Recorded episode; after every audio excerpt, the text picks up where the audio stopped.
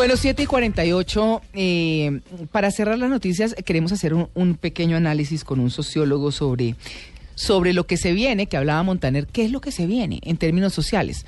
Eh, pero más allá de eso, es pensar en ese adaptarse nuevamente a la vida civil. Los guerrilleros, pero también quienes los reciben o quienes los recibimos en sociedad.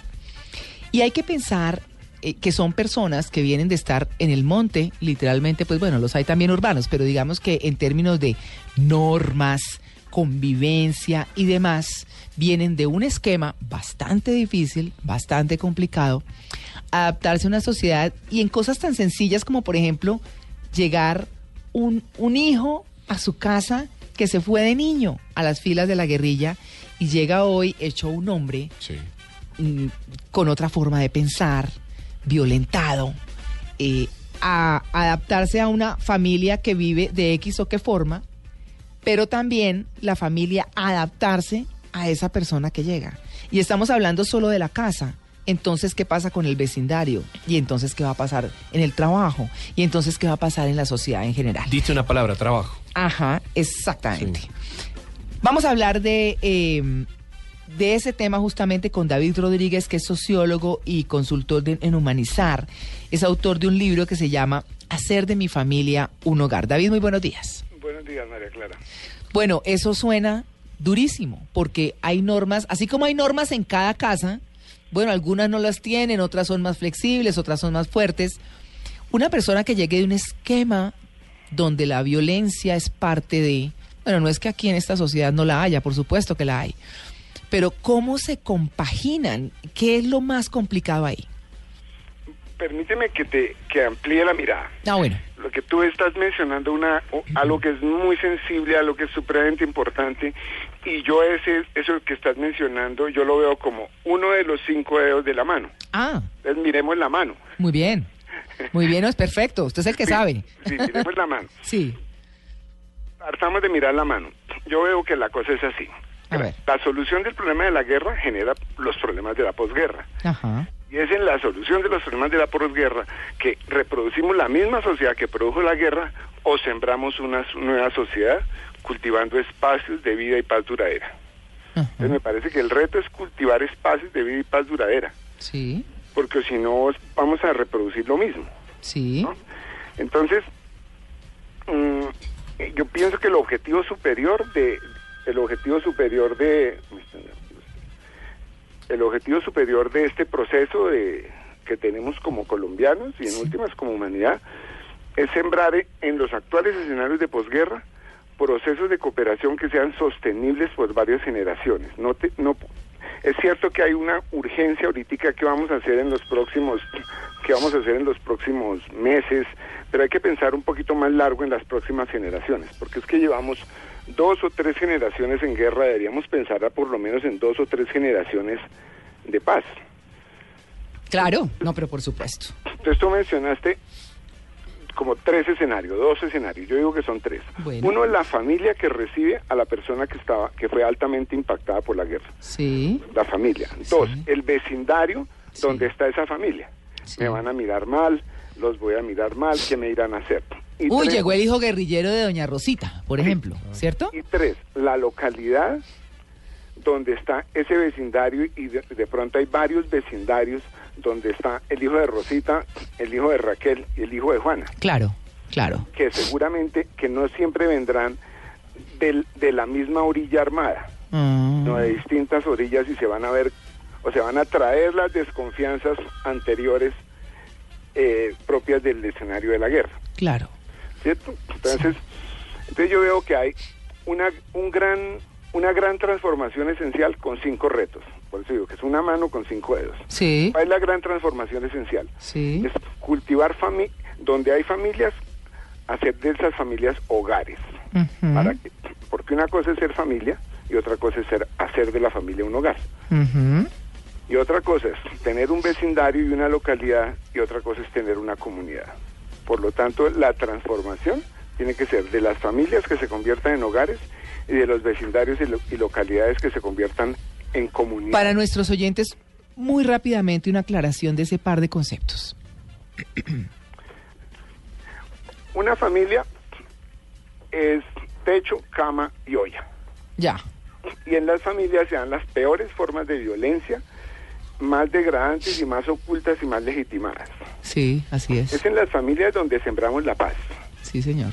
Y es en la familia donde se comienza la competencia. Por eso, son las familias que se convierten en hogar por el vínculo amoroso, por la aceptación, por el cultivo de cada uno de los miembros, las que se convierten en un hogar.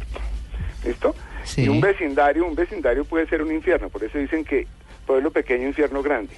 Entonces, una cosa es ser vecino y otra cosa es ser integrante de comunidad. Una comunidad es donde nos cuidamos mutuamente y tenemos un gran objetivo común. Entonces yo propongo que el gran reto es que el objetivo común sea cuidar de las próximas dos generaciones. El hijo de Juana, el hijo de Raquel y el hijo de Rosita llegan y ellos van a ser papás y abuelos. Como- si Rosita, Juana, Raquel y sus hijos ven que sus que sus nietos y sus y sus bisnietos, en el caso de Rosita y Juana, van a vivir en la misma localidad, en el mismo vecindario, eso es lo que nos puede unir. Si miramos hacia el pasado, vamos No. a tener todos los motivos para separarnos Claro. pero si nos unimos en pos del futuro, este es el barrio donde va a vivir mi hijo y mi nieto, que va a jugar con el hijo de Juana, de Raquel y, de- y del otro. Claro. Ese barrio, este pueblo, este municipio, esta vereda, va a ser donde vivan nuestros hijos y nuestros nietos. Nos unimos para que ellos tengan un territorio de paz duradera. Exacto, y, y estaba leyendo hoy temprano por la mañana, los responsables de negociar son unos cuantos, la responsabilidad de emprender la paz es de todos y como bien hacía referencia usted, eh, cuidar esas dos generaciones que vienen, no diciéndole eh, ese realismo mágico, pero sí saber que hay un punto de inflexión y que hay que ir para adelante. Correcto. Entonces, digamos que hasta ahora hemos mencionado la transformación esencial, ¿cierto? Sí. Digamos, estamos de acuerdo en este sentido en el objetivo. Nos grande. quedan tres minuticos. Bueno, te voy a decir rápidamente los cinco retos. Sí. Primer reto, afrontar los temores, tanto en la población receptora como en la población que llega y como en todas las entidades que van a meter la mano y la intervención ahí. Hay temores. Segundo, articular los actores externos. Si nos pisamos las mangueras entre las distintas instituciones, no vamos a colaborar. Hay que hacer articulación de los actores externos.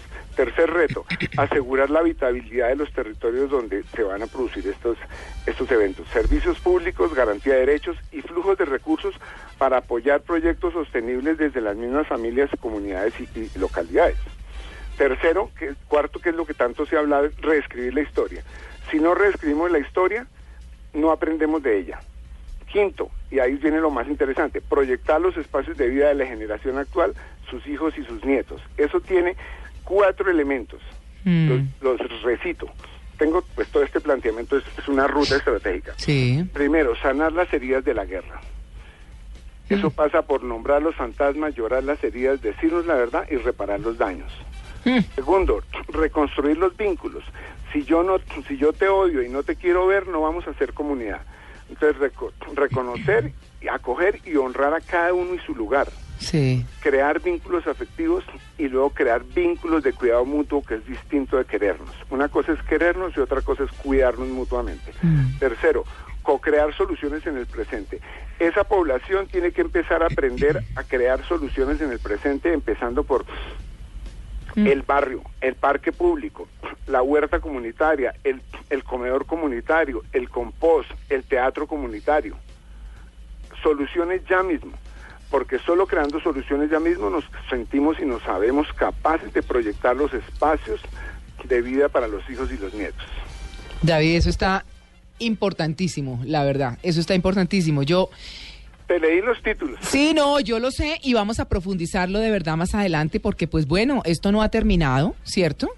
Y, y la verdad es que, eh, pues... comienza, María Clara. no, pues y además de décadas. Esto, si usted mira el mismo el, el mismo proceso en Sudáfrica, si mira el proceso en otros países, pues la cosa realmente es complicada y, y a los colombianos se nos viene ese posconflicto que usted menciona que es muy muy difícil y que tiene que ver con todo. Entonces, yo yo soy un poco escéptica en el sentido de que de que son tantas las cosas que hay que sanar para un proceso de paz, más allá del conflicto mismo, eh, la violencia intrafamiliar, que usted mencionaba, todo lo que pasa en las familias, la, la falta de justicia, los malos salarios, o sea, tantas cosas Sí. que uno dice, "Ah, esto es muy largo, pero bueno, pues hay que arrancarlo. David Rodríguez, nuestro invitado, sociólogo, muchas gracias por su atención con el Blue Jeans de Blue Radio.